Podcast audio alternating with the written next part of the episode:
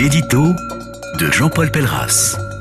Comme Brassens, qu'il a qualifié de fatal insigne, ils sont quelques-uns à avoir refusé d'accrocher la Légion d'honneur à leur boutonnière.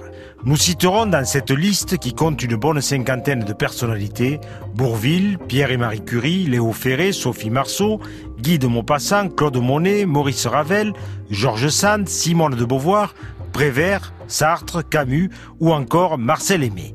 Marcel Aimé qui répond au ministre de l'Éducation, lui ayant proposé la rosette, pour ne plus me trouver dans le cas d'avoir à refuser d'aussi désirables faveurs, ce qui me cause nécessairement une grande peine, je les prierai qu'ils voulussent bien leur légion d'honneur, cela carré dans le train comme aussi leur plaisir élyséen.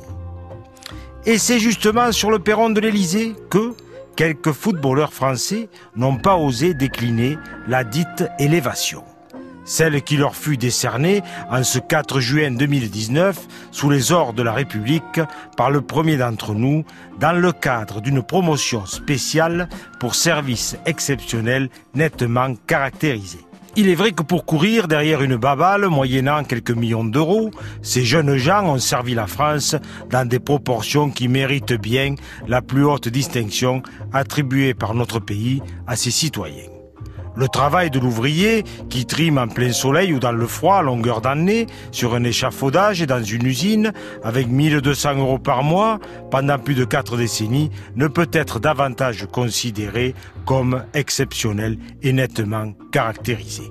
Le quotidien de l'infirmière, du sapeur-pompier, du militaire, qui consacrent leur vie à sauver celle des autres, ne peut être davantage considéré comme exceptionnel et nettement caractérisé. La vie d'un paysan, d'un artisan ou d'un commerçant consacré à nourrir et à construire un pays ne peut être davantage considéré comme exceptionnel et nettement caractérisé. Nous pourrions ainsi décliner ad vitam aeternam la liste de millions d'anonymes tout aussi méritants. Mais nous pourrions surtout nous demander à quoi sert réellement la dite breloque.